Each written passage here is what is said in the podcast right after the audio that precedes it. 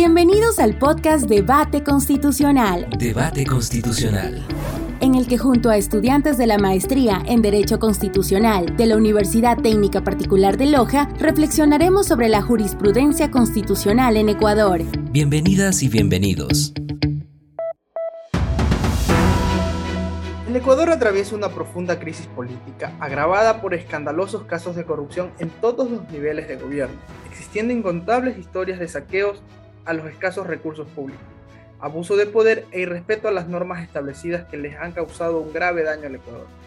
Ante este escenario, la Asamblea Nacional, para remediar el potencial daño que le generan al Estado los actos de corrupción, emitió un proyecto de ley denominada Ley Orgánica de Extinción de Dominio, la cual fue objetada parcialmente por motivos de inconstitucionalidad ante la Corte Constitucional, quien se pronunció a través del dictamen número 1-21-OP-21 y que será abordado en esta entrevista. Hoy nos acompaña la abogada Ingrid Morales Pincay, estudiante de la maestría en Derecho Constitucional de la Universidad Técnica Particular de Loja y abogada litigante. Bienvenida Ingrid, cuéntenos, en base a la objeción por inconstitucionalidad conocida por la Corte Constitucional, ¿cuál es el objetivo de la Ley Orgánica de Extinción de Dominio? Primero quisiera señalar que este proyecto nace como parte de los esfuerzos por asegurar la eficacia de las herramientas con las que cuenta el Estado para combatir y erradicar la corrupción. Recordemos que uno de los deberes primordiales del Estado conforme lo establece el artículo 3, numeral 8 de la Constitución de la República del Ecuador, es garantizar a sus habitantes el derecho a vivir en una sociedad democrática y libre de corrupción. Asimismo, en su artículo 83 establece como un deber de todos los ecuatorianos el administrar honradamente y con apego irrestricto a la ley el patrimonio público y denunciar y combatir los actos de corrupción.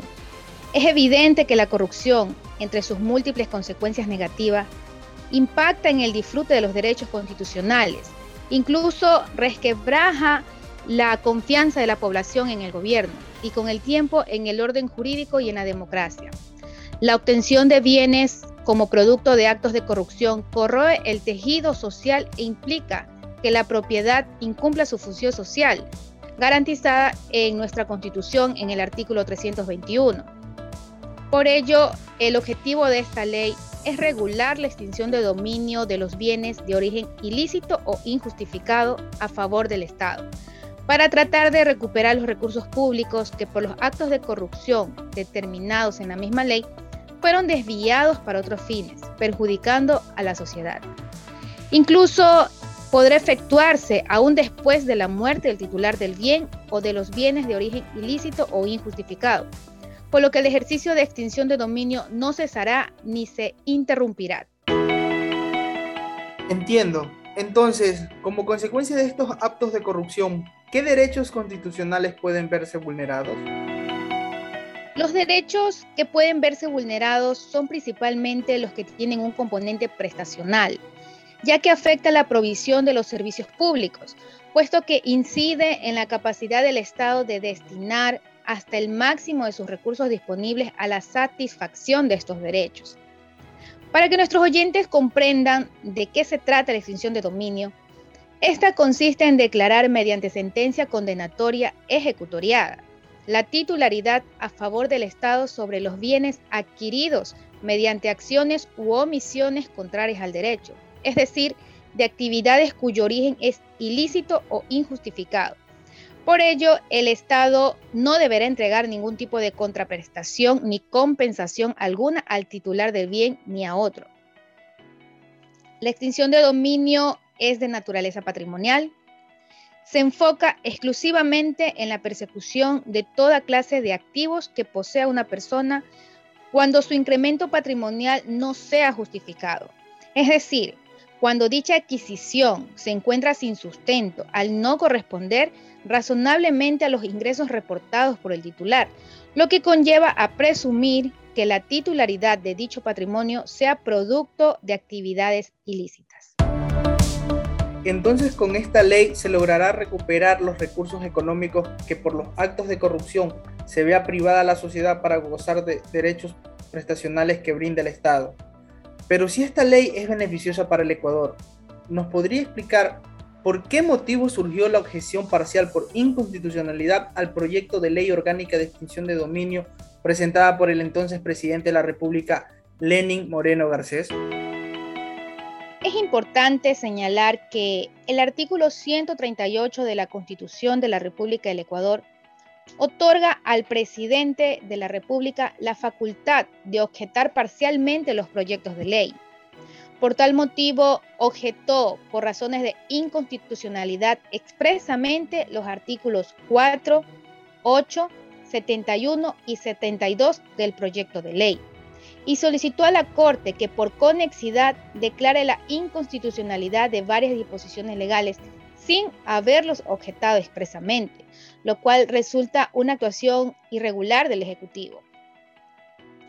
Pero en sí, esta objeción parcial surgió por algunas preocupaciones respecto de las garantías del debido proceso, el principio de legalidad y el derecho a la seguridad jurídica, ya que el presidente de la República consideró que el proyecto de ley contenía imprecisiones que no podían ser subsanadas en el marco de sus atribuciones como colegislador y partícipe en el trámite de formación de leyes, y que por su alcance debían ser analizadas por la Corte Constitucional, tales como la creación de nuevas competencias y atribuciones a varias instituciones públicas, supletoriedad de las normas, principio de retrospectividad e imprescriptibilidad de las acciones y destino de los fondos que ingresen al Estado por aplicación de esta ley.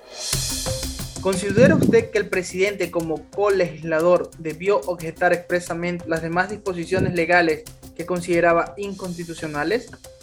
En efecto, ya que para habilitar la competencia de la Corte, el deber constitucional del Ejecutivo es el de objetar expresamente dichas normas. No obstante, en este caso, la Corte, en el dictamen 1-21-OP-21, dejó supeditada su competencia a que, en cada caso, si llegase a determinarse que efectivamente existe unidad normativa entre el artículo objetado y aquel señalado como inconstitucional, por conexidad declararía la inconstitucionalidad de las normas no objetadas expresamente. Por unidad normativa debemos entender que el contenido de la disposición normativa objetada expresamente también se encuentra reproducido en otros artículos de la misma ley.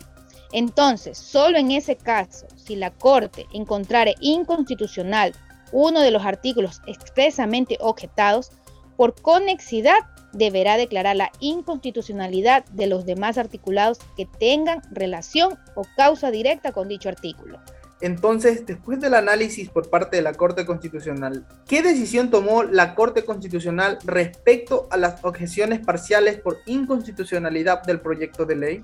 La Corte Constitucional, mediante el dictamen 1-21-OP-21, aceptó parcialmente dichas objeciones. Además, destacó que todas las medidas legislativas que se adopten para combatir y sancionar la corrupción deben diseñarse y aplicarse dentro de los límites fijados en la Constitución, entre los cuales se encuentran las garantías del debido proceso, el principio de legalidad y el derecho a la seguridad jurídica. Por ello resaltó la necesidad de encontrar un justo balance entre la lucha contra la corrupción y las garantías del debido proceso. Entonces, ¿cuáles fueron las objeciones aceptadas por la Corte Constitucional? La Corte se pronunció por cuatro temas en particular. En primer lugar, encontró inconstitucional por vulnerar el derecho a la seguridad jurídica el término de imprescriptibilidad, ya que, según la Corte, imponía una carga excesiva y desproporcionada a todas las personas, al requerir que las justificaciones respecto a la licitud del bien y de los fondos utilizados para adquirirlo deban ser preservadas a perpetuidad, por lo que determinó que el legislador debía establecer un término de prescripción. Actualmente, este ya fue determinado, estableciendo un término de prescripción de 15 años contados desde la fecha en que se adquirió el bien o bienes sujetos al proceso de inscripción. Asimismo, eh, en segundo lugar, encontró que el término de retrospectividad resultaba incompatible con el derecho a la seguridad jurídica y con el principio de legalidad, al permitir la aplicación de la norma a hechos que hayan ocurrido antes de su entrada a vigencia, sin considerar el tiempo transcurrido desde la adquisición o de cuántos terceros de buena fe eh, hayan adquirido la propiedad posteriormente, lo que resultaría una persecución infinita a la propiedad de las personas hacia el pasado y el futuro, al constituir una retroactividad ilimitada. En tercer lugar, la Corte consideró que la definición de actividad ilícita resultaba demasiado amplia e indeterminada, porque abarcaba un conjunto infinito de situaciones que darían paso a la extinción de dominio, que restringiría el derecho a la propiedad, determinando que las conductas o actividad que serán objeto de extinción de dominio debían estar delimitadas de manera más clara y nítida posible en forma expresa, precisa, tasativa y previa. Por ello, el legislador ya determinó expresamente tales actividades ilícitas, como lo son la concusión, cohecho, el peculado, enriquecimiento ilícito, lavado de activos, producción, comercialización o tráfico ilícito de sustancias catalogadas sujetas a fiscalización y el tráfico de personas.